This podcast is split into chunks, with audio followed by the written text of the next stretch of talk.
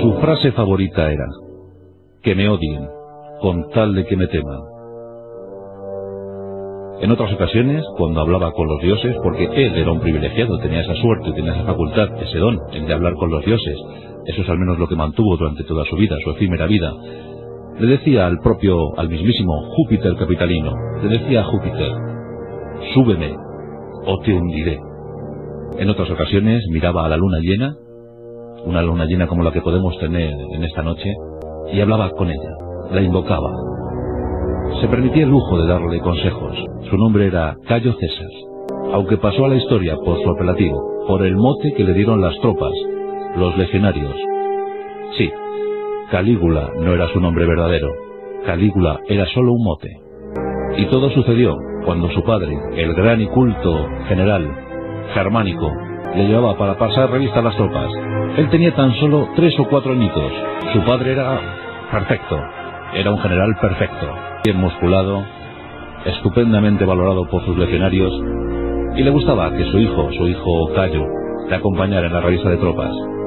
Bueno, pues el padre germánico se vestía eh, a la usanza, se vestía como un gran eh, magister militum romano, pero encargó un traje idéntico para su hijo. Imagina la situación. Germánico, subido en su caballo, majestuoso, y a su lado un pequeñín, un pequeñín de cuatro años, pero ya vestido como un legionario, con su coraza, con todo perfectamente. Los legionarios le llamaban Calígula, porque Calígula es el diminutivo de Caligae, de las famosas sandalias claveteadas de los legionarios. Así que ese es el verdadero nombre, Cayo César, pero el apelativo Calígula sin duda alguna le superó. Las pequeñas sandalias de aquel, de aquel muchacho cruel, iban a dar mucho que hablar, iban a pisar muchas cabezas, demasiadas cabezas y demasiadas personalidades. Calígula ha pasado a la historia como uno de los emperadores más nefastos de todo el imperio romano. Él, junto a Nerón, dieron a Roma una leyenda negra de la que no se pudo sacudir en toda su historia, hasta que finalmente cayó en el año 476 después de Cristo y todavía aún se seguía hablando de los años crueles y despiadados de aquel infame llamado Calígula. En los albores del Imperio Romano, el primero fue Octavio Augusto, el sobrino nieto de Julio César, Julio César, el arquitecto de Roma, el arquitecto de todo un imperio, elevado a la categoría de divinidad por su pueblo, aclamado, querido. Pero Julio César fue asesinado. Tomó el relevo Octavio, y Octavio cogió perfectamente todos los planos, todos los guiones, todos los diseños de Julio César, y con ellos levantó un imperio. Finalmente, en el año 14 después de Cristo, Octavio Augusto era envenenado, envenenado por su mujer. Lidia le suministró aquellos higos higos venenosos, higos que terminarían, que pondrían fin a la vida del primer emperador. Octavio Augusto murió sin un heredero, pero con algunos hijos adoptivos, con algunos que ya estaban dispuestos para sustituirle. Los hijos de Lidia iban a dar mucho que hablar. Tiberio tomó muy gustoso el mando del imperio. Durante años, el tacaño, el escrupuloso, el envenenador, el asesino Tiberio, fue acabando con todos sus rivales, uno tras otro. No le importaba si eran de la familia. Esa dinastía de los Julio Claudio, la dinastía Julio Claudio, pues estuvo durante algunos años y dejó algunos emperadores. Por el caso de Tiberio, posteriormente Calígula, luego Claudio, finalmente Nerón. Pero Tiberio recelaba de todos. No quería, no quería ser envenenado, no quería ser asesinado. No lo soportaba. No quería tener traidores a su lado. Y así durante años, durante todos los años de su mandato, durante sus años augustos, acabando con los enemigos. No gastaba un solo sestercio. En sus años postreros le hemos recluido en la mágica isla de Capri, en un reducto formidable, en una fortaleza inexpugnable, rodeado por los pretorianos. ¿Quiénes eran los pretorianos? ¿Quiénes conformaban la guardia pretoriana? Eran los legionarios elegidos, los legionarios palatinos, los que custodiaban al emperador. Una guardia creada por el propio Octavio Augusto, y que daría mucho que hablar en nuestra historia, como luego veremos. Los pretorianos custodiaban fieles y celosos a su emperador. Pero en el palacio imperial iba creciendo una bestia, una hidra, una serpiente con muchas cabezas. El propio Tiberio sabía que estaba criando a una bestia. Esa bestia tenía un nombre, Calígula. Mientras Tiberio se afanaba por levantar un imperio, por consolidarlo, por darle más eh, brillo, Calígula iba preparando ya sus, sus malvados planes, iba preparando su futuro. Él iba a ser el gran emperador, aquel que todos esperaban. Por fin, el hijo de Germánico, el adorado, el aclamado Germánico. Germánico también había muerto envenenado a la edad de 34 años. Y todo esto Calígula lo había analizado escrupulosamente. Había visto caer a su alrededor a todos los miembros o casi todos los miembros de la familia. Los conspiradores, los traidores, o algunos inocentes que simplemente habían muerto por el hecho de tener alguna opción a ser emperador. Calígula lo había analizado todo, lo había estudiado todo. Él no cometería errores. Era consciente de la fatalidad de su linaje. Entre los romanos ya se había acuñado alguna leyenda. Se decía que cada emperador tendría una desgracia en su historia, en su biografía. Octavio Augusto había perdido tres legiones en Germania, y eso lo comentaba el pueblo como auténtica fatalidad. Pero es que eh, a Tiberio se le había hundido un anfiteatro con centenares de muertos. Cada emperador tendría una historia negra. Y Calígula sabía que también tendría la suya. Lo que ni siquiera podía sospechar es que la historia negra asignada para Calígula era el propio Calígula. Un joven enfermizo, un joven feo. Su fealdad le abrumaba, le acomplejaba. Era alto, espigado, pero desgarbado. Unas piernas zancudas y además eh, con el vello que le cubría todo el cuerpo. Eso siempre le provocó muchísimos eh, traumas, muchos desaires. Por si fuera poco, la calvicie. La calvicie le empezaba a dominar. Aquel que tenía que ser César, César significa cabellera, era calvo, tenía una, una calva muy demasiado visible. Procuraba esconderla. Se colocaba pelucas. No quería que le vieran. Y desconfiaba de todo aquel que le miraba con aires de superioridad. Sí, Calígula empezaba ya a gestar sus futuras venganzas. Siendo adolescente, se colocaba esa peluca, se vestía como el vulgo, como la plebe, y se escondía por las calles, por las calles de Roma. Él eh, había nacido en Anzio, en la actual Anzio, y había nacido un 31 de agosto del año 12. Por tanto, siendo adolescente, encontrándonos en la década de los 30, eh, ya inicia sus aventuras por las calles perdidas de Roma. Le gustaba mucho frecuentar los prostíbulos. Era amigo de las prostitutas pero eh, sus eh, tendencias eh, sexuales eran ambiguas, porque tanto le gustaba una cosa como la otra. Disfrutaba del sexo, sí, pero de una forma salvaje, de una forma atroz, golpeando a sus amantes. Ya empezaba ahí a practicar la tortura. Encontramos casos parecidos, pues a lo mejor buscando en la historia de ese siglo XVI ruso con Iván IV el Terrible, jovencitos eh, rodeados por el poder, amparados por ese mismo poder, y que disfrutaban enormemente con la maldad. Sí, Calígula tenía la mirada atravesada, tenía la mirada perdida.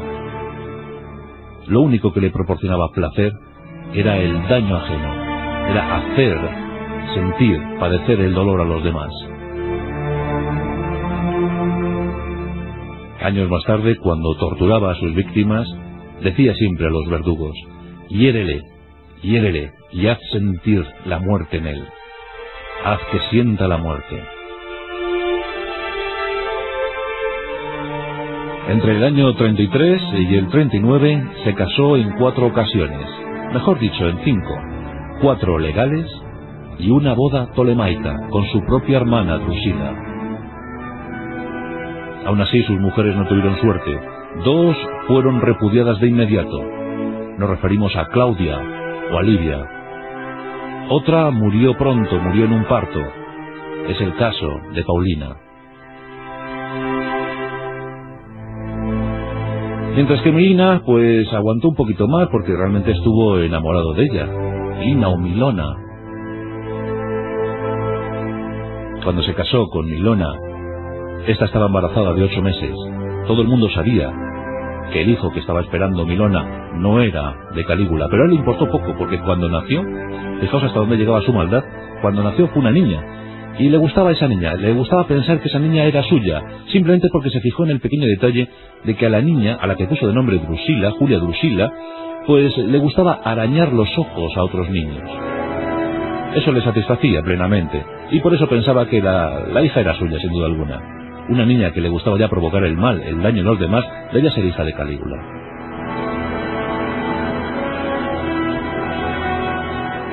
Nos encontramos en el año 37 el 16 de marzo del año 37. Calígula está a punto de ser nombrado emperador. Y todo por la muerte de Tiberio. Sí, Tiberio iba a morir. En uno de los habituales excesos de Tiberio, excesos de, sexo, excesos de vino y de comida, el emperador entra en coma. Queda postrado, aletargado en su cama. Los pretorianos están apesadumbrados, están temerosos. ¿Qué pasará? Se cuestiona incluso la propia realidad del imperio. Sí, el emperador está en coma. Y todos piensan en Calígula, en el heredero. Porque Tiberio había tenido que adoptar a Calígula. También estaba Tiberio gemelo, pero ese no contaba tanto, era muy pequeño. El hijo de Germánico era el ideal. Los legionarios querían al hijo del héroe. Querían que fuera su emperador. Y Tiberio estaba en coma. Tiberio no despertaba. Pero cuando estaban a punto de realizarse los fastos por la proclamación de Calígula, Tiberio despertó. Despertó en su cama. Calígula, conocedor del hecho, y aquí entra también en juego la leyenda, porque nunca se sabrá realmente lo que ocurrió. Calígula, al parecer, ordenó el asesinato de Tiberio. Aunque otros dicen y esto hay quien lo asegura muy firmemente, que fue el propio Calígula el que llegó a la estancia del, emperador y él mismo le estranguló y asfixió. Acabó con la vida de Tiberio, de su protector. Nadie podía impedir ya que Calígula fuera elevado a la categoría de emperador, el imperato. Eso se produjo el 18 de marzo del año 37. Tenía 24 años. comenzaba el imperio del terror. Tres años, diez meses y ocho días. Y los comienzos no fueron malos. Los legionarios, la Guardia Pretoriana, pues eh, vitoreó a su nuevo imperator, a su nuevo emperador. Estaban contentos, era el hijo de Germánico, era el hijo de un gran general, seguro que eso lo llevaría en la sangre. Pero la sangre de Calígula estaba emponzoñada estaba envenenada. Y llegamos a la fatalidad. Antes de esa fatalidad, antes de ese octubre del 37, hay que decir que en los primeros seis meses de Calígula sí que es cierto que abrió un poco la mano. Tiberio había sido muy tacaño, excesivamente tacaño. Había guardado minuciosamente miles de millones de sestercios. Calígula eh, levantó prohibiciones. Por ejemplo, Tiberio había prohibido los juegos porque eran muy caros. Pero Calígula quiso celebrar su proclamación y empezó a permitir eh, juegos por toda Roma, por todo el imperio. Además, eh, bajó los tributos y permitió algunas libertades, por ejemplo, a la aristocracia y a la clase militar. Eso le granjeó muchísimas amistades. Todos estaban convencidos de que habían hecho lo mejor, habían dejado llegar al poder al gran Calígula. Se las prometían muy felices. Roma estaba esplendorosa. Los juegos vibraban o hacían vibrar al populacho. Y Calígula disfrutaba enormemente. Fue entonces cuando empezó a concebir la idea de la divinidad.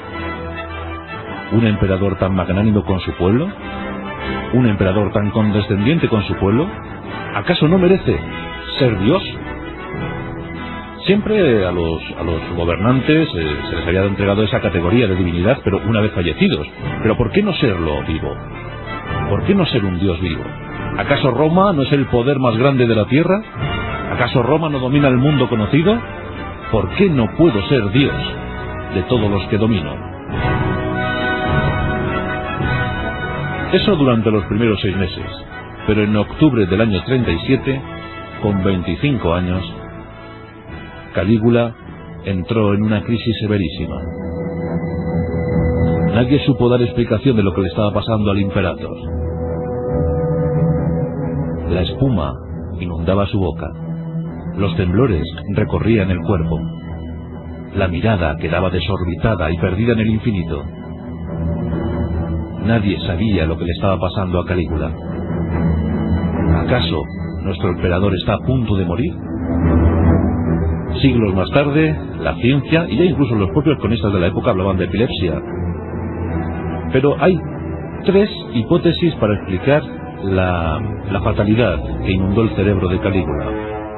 Una nos hablaría de la encefalitis, una inflamación aguda, severísima del cerebro, para la que entonces no había, no había cura posible. La encefalitis ponía a la víctima, ponía al enfermo al borde de la locura. Esa es una de las explicaciones que se ha dado al comportamiento de Calígula. Otra hipótesis nos hablaría de la esquizofrenia. Tampoco había explicación. Los esquizofrénicos incluso se creía que estaban tocados por los seres endemoniados. La hipótesis más loable, la más certera, nos puede hablar de una epilepsia lóbulo temporal, que además los síntomas son muy parecidos a los de la esquizofrenia. Esa epilepsia acompañaría a Calígula durante toda su vida. Tuvo frecuentes accesos, tuvo muchas recaídas y siempre tardaba horas, días en recuperarse. Y después de cada ataque de epilepsia, volvía con más ferocidad al mundo real. Apenas podía dormir. Tan solo el día que lo conseguía podía dormir unas tres horas. Tres horas era lo máximo. Y además, tres horas llenas cubiertas por la pesadilla, cubiertas por mente disparatada, cubiertas por un sentimiento de, maldad. Monstruos que le visitaban cada noche. Él decía, me vienen a visitar los monstruos y me indican que siga, que siga dominando, matando, odiando. Como podéis observar, una mente eh, atormentada. Una mente llena de traumas, posiblemente infantiles. Una mente llena de complejidad. ¿Pero estaba loco Calígula? No hay que descartar ese tema, no hay que descartar esa hipótesis. Pero también hay que pensar que era una, una época llena de rencor, llena de traición, llena de sublevaciones. No hay que descartar entonces que Calígula lo único que pretendiera era o fuera limpiar de enemigos todo su entorno, tal y como había hecho Tiberio, tal y como había hecho Octavio, pero lo llevó a un extremo tan cruel que no es de extrañar que haya pasado por eso a la historia. Fijaos que él, eh, como os he dicho, era alto, desgarbado y velludo, con todo el cuerpo cubierto por el vello, y calvo. Y esto provocaba que mirara con envidia a los jóvenes, a los propios jóvenes de su edad, que tenían una hermosa cabellera.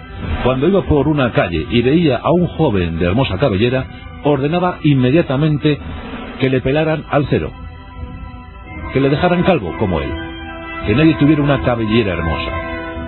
Por ejemplo, prohibió, bajo pena de muerte, la palabra cabra. No se podía pronunciar la palabra cabra en su presencia. Y es muy sencillo. Él pensaba que se parecía a una cabra. Las cabras, que eran eh, pues, patilargas y velludas, pues él cuando las veía, cuando las visionaba, tenía la, la sensación de ser como ellas, de ser una cabra. Por eso cada uno, cada uno que dijera cabra, moría ejecutado. Así era la mente de Calígula. Comenzaron los desmanes desde ese octubre del año 37. En tan solo un año de mandato se gastó 3.000 millones de sestercios. Eso es más o menos como todo el tesoro que tenía Roma. 3.000 millones de sestercios. Mandó construir una nave, un barco, con incrustaciones de joyas y oro. Un barco para él, para sus paseos. Los dispendios eran exageradísimos. Empezó a quedarse sin dinero, sin sestercios. Así que eh, subió, elevó los tributos, hizo pagar impuestos a las prostitutas. Incluso creó un prostíbulo en el propio Palacio Imperial. Así, eh, no necesitaba cobrar impuestos porque ya era el propio empresario. Era, ya os digo, amigo de las prostitutas, pero claro, estas tenían que pagar los, los pecunios. También, eh, pues, ideó una fórmula amistosa para heredar todas las fortunas de Roma. Cuando se enteraba que algún aristócrata se había enriquecido, cuando constataba que alguien era más rico de lo normal, le ordenaba directamente que le nombrara su heredero. Así Calígula se convirtió en el heredero de toda Roma. Cada vez que fallecía, porque lo normal es que nada más proclamarle, proclamarle su heredero, el rico falleciera, por asesinato normalmente. Pues claro, eh, Calígula ordenaba que rápidamente la fortuna del fallecido pasara a su, a su arca. Fijaos el clima de psicosis, el clima de histeria que se iba generando en la sociedad romana. Todos estaban atemorizados, todos estaban acongojados por la actitud de Calígula. Y este no parecía parar, no quería parar. ¿Hasta dónde sería capaz? ¿De qué sería capaz?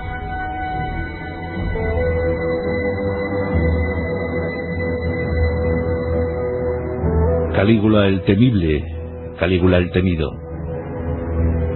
Calígula el insaciable, se fijó en su hermana, en su querida hermana Drusila. Con ella concibió un imperio, un imperio grande, inmenso, dominado por los dos dioses. Sí, porque iban a ser dioses. Drusila quedó embarazada. Fijaos la circunstancia, vamos a decirlo todo, eh, porque eh, Calígula había realizado, había practicado el acto sexual con sus tres hermanas. Las tres, sí. Pues con las dos primeras, luego que las condenaría, por cierto, a, cárcel, a prisión en una isla, en una isla recóndita. Bueno, las dos primeras nada, pero la última, eh, Drusila, la más joven, pues Calígula estaba enamorado profundamente de su hermana. Y se casó con ella, como no estaba permitido casarse entre hermanos, pues buscó en los rituales tolomaicos, eh, los rituales llevados por Alejandro Magno a Egipto, y buscó en Egipto la solución a su problema y encontró que efectivamente en esos rituales tolemaicos los hermanos se podían casar, tal y como lo había hecho Cleopatra y su hermano. Bueno, pues ordenó un ritual, un ritual tolemaico, y se casó con Drusila. Drusila tenía más miedo que vergüenza y quedó embarazada. Aquí viene algo terrible en la historia de Calígula.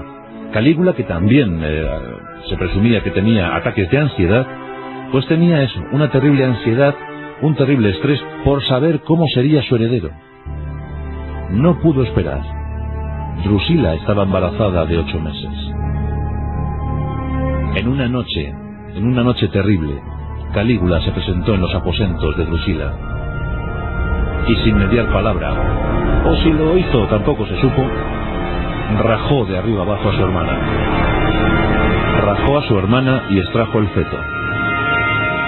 De esa manera acabó la dulce Drusila y su heredero, porque los dos murieron. Una historia tremenda. Le gustaba, por ejemplo, eh, ya que estaba muy metido en, todo lo que fue la, sociedad alejandrina, la sociedad tolemaica en Egipto, le gustaba disolver perlas, perlas y, y tomarlas con, con vinagre. Cogía un vaso de vinagre, disolvía las perlas y se lo tomaba Pensaba que le venía muy bien, porque lo había aprendido de lo que hacía Cleopatra. Cleopatra hacía lo mismo, tomaba esas perlas disueltas en vinagre. Bueno, pues durante toda su vida, eh, Calígula estuvo tomando perlas disueltas. Fijaos qué fortuna se vivió el, señorito. Perlas con vinagre, eso es lo que tomaba, era su bebida favorita. Pero también le gustaba comer, y comía con una de sus mayores distracciones.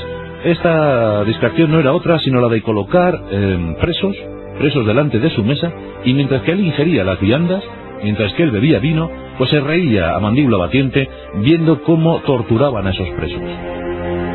Queda reflejado en una crónica que en una ocasión mandó cortar las manos a un preso. Y con esas manos ordenó crear una especie de colgante. Un colgante que colocaron en el cuello del, del infortunado. Hicieron a este pobre hombre pasearse delante de la mesa de Calígula y este, pues mientras que veía al preso desangrarse, se lo pasaba pipa comiendo, comiendo y comiendo.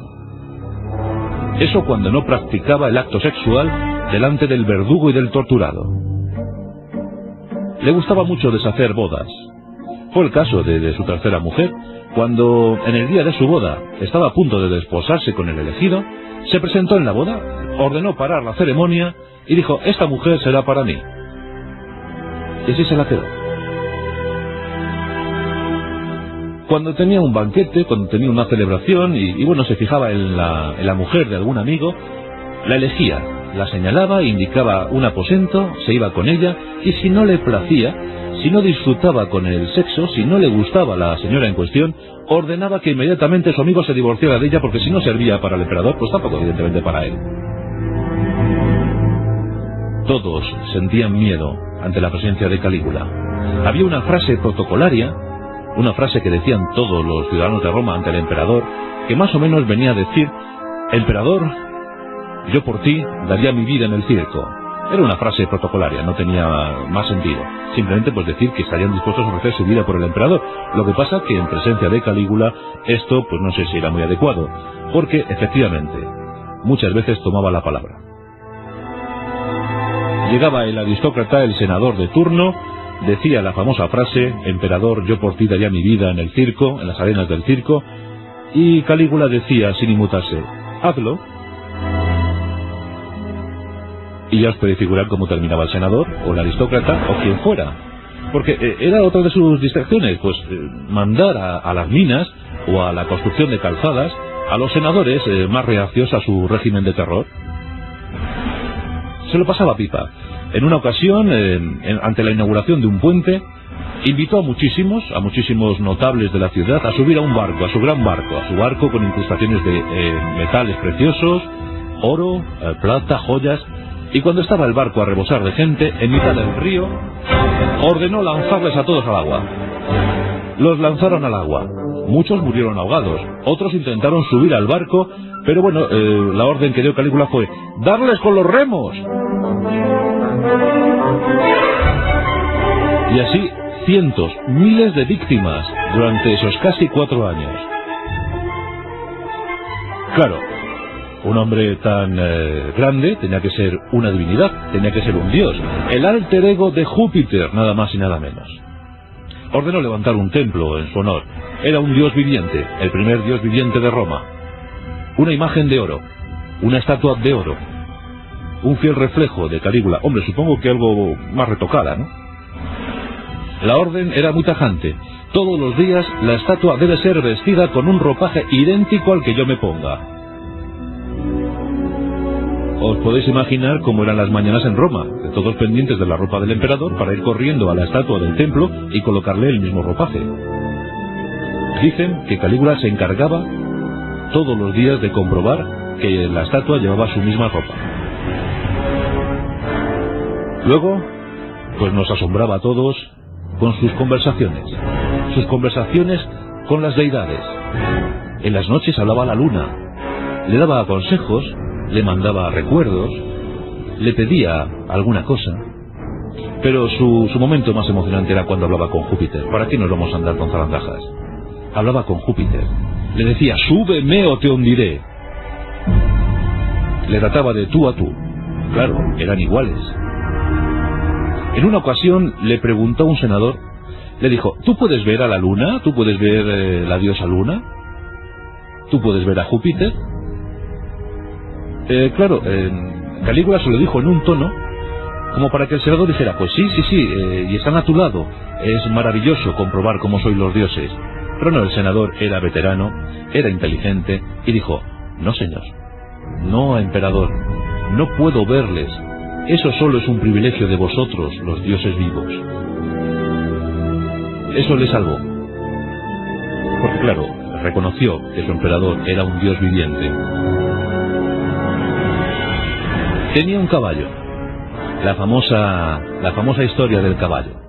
Un caballo al que mandó crear para él, eh, mandó construir para él una cuadra de mármol, de mármol puro. El pesebre de ese caballo era de marfil, de marfil auténtico, de marfil inmenso, majestuoso. El caballo era su mejor caballo de carreras. Se llamaba Incitatus. Incitatus era veloz como el viento, Galopaba con equilibrio, el equilibrio que le faltaba a su dueño. Tenía mantones púrpura, tenía joyas. Incluso el propio Calígula comentó muy ufano y muy divertido que le iba a nombrar cónsul, que sin duda alguna su caballo Incitatus era más inteligente que sus cónsules o senadores. No sabemos qué fue de Incitatus, espero que corriera muy bien, porque supongo que a la mínima, a la mínima traba, Incitatus se quedaría sin pesebre de marfil. El famoso caballo de Calígula, Incitatus. No era buen militar, pero tuvo que hacer una campaña, claro. Sus predecesores habían hecho estupendas y magníficas campañas militares. Él, en consecuencia, ordenó movilizar dos legiones, y con ellas, en el año 39, partió rumbo a Germania. El principal propósito era conquistar Britania, pero no lo consiguió. No se sabe si por miedo o por vergüenza, o porque no tenía suficientes efectivos, o porque no estaban motivados. Lo cierto que la campaña militar, la única campaña militar de Calígula, se convirtió en una farsa, en una obra teatral. No consiguió apenas victorias, y lo único que hizo destacado fue decir a sus legionarios cuando llegaron a la costa que recogieran un montón, enorme un montón ingente de conchas marinas. Luego, a su regreso, capturó algunos galos, los irreductibles galos de siempre, y bueno, pues para hacer ver como que había derrotado a los germanos, cosa que no, no había sido así, pues ordenó disfrazarlos de germanos. Y con esa farsa se presentó en Roma. Dicen que volvió más agrio que nunca. Había fracasado como militar, y su padre germánico, su padre, había sido el mejor militar de Roma. Calígula estaba atormentado, comido por la enfermedad, comido por la locura, y encima fracasado como hijo al no poder emular al padre. Estaba destrozado, ya no estaba con él Drusila. No tenía nada a lo que aferrarse. Y empezó a cebar su odio con la población de Roma. Ejecutaba, masacraba, torturaba. Los pretorianos no lo podían soportar. Veían comprometida incluso su propia existencia. En una de las últimas conspiraciones, los pretorianos entraron en conjura. No le vamos a consentir, no le vamos a permitir ni una sola más. Nos encontramos en el mes de enero del año 41. Calígula, Cayo César, tiene 28 años. Tan solo 28 años y a sus espaldas miles de víctimas. Después de la celebración de unos Juegos Palatinos, Calígula se dirige hacia sus estancias, hacia sus aposentos. En un estrecho pasillo le esperan algunos miembros de la Guardia Pretoriana. Sin esperar más, viendo cómo llegaba el cuerpo de aquel larguirucho emperador, de aquel cruel emperador, un legionario le seccionó parte del cuello otro le hundió su espada en el pecho. Y finalmente hasta 30, hasta 30 cortes recibió Calígula. La frase del primer guardia pretoriano, del primer pretoriano fue, aquí está lo que habíamos acordado. Eso fue lo primero que dijo uno. Los demás le masacraron al grito de, dale una vez más, dale una vez más, dale una vez más. Era una de las frases favoritas de Calígula en el circo romano. Le gustaba mucho el circo, le gustaban mucho los gladiadores. Una de sus distracciones, por cierto, era cuando daba el sol, cuando el sol se presentaba con su máximo poder, era quitar los toldos para que el sol cayera a plomo entre la muchedumbre. Se provocaban insolaciones, se caían los cuerpos y Calígula lo pasaba muy bien. Otro de los juegos era lanzar alguna riqueza, algún oro, sobre los senadores para provocar avalanchas humanas y que murieran decenas de personas. Y su frase, dale una vez más, con esa murió, el terrible, el déspota, el cruel Calígula. Los pretorianos buscaron por palacio. Calígula había muerto. Las siguientes víctimas de los pretorianos fueron la última mujer y la hija de Calígula. Esa misma noche murieron los tres. Pero el imperio estaba comprometido, porque ya se hablaba de, pues, grito, ya se hablaba muy alto sobre la instauración, la restauración de la república. Los pretorianos no lo podían consentir. Era la facción más dura del ejército. No podían consentir que regresara la república. Los pretorianos buscaron porque sabían que había alguien en palacio, alguien que podía subir el imperio romano, el mando del imperio romano. Y lo encontraron lloriqueando detrás de unas cortinas. Era Claudio. Claudio era tío, de Calígula. Y Calígula no había, no se había deshecho de su tío porque le divertía mucho. Calígula, eh, eh, eh, Calígula pues siempre buscaba diversión y en su tío Claudio la había encontrado. Claudio era cojo, era tartamudo, tenía muchos tics y eso provocaba la diversión del joven. Eso le permitió a Claudio seguir vivo y eso permitió a Claudio llegar a ser emperador. Era el único que quedaba con vida de toda la dinastía Julio Claudio. Los pretorianos lo sabían y por eso le habían elegido como emperador títere. Los pretorianos nombraron, proclamaron a Claudio. Claudio no fue tan tonto como se pensaba. Y durante unos años supo aguantar hasta que finalmente murió envenenado como tantos. Las setas fueron en esta ocasión. La historia del Imperio Romano, la historia de ese primer siglo después de Cristo. La historia del atroz Calígula, las pequeñas sandalias plebeteadas que tanto hicieron padecer a las calzadas del Imperio Romano.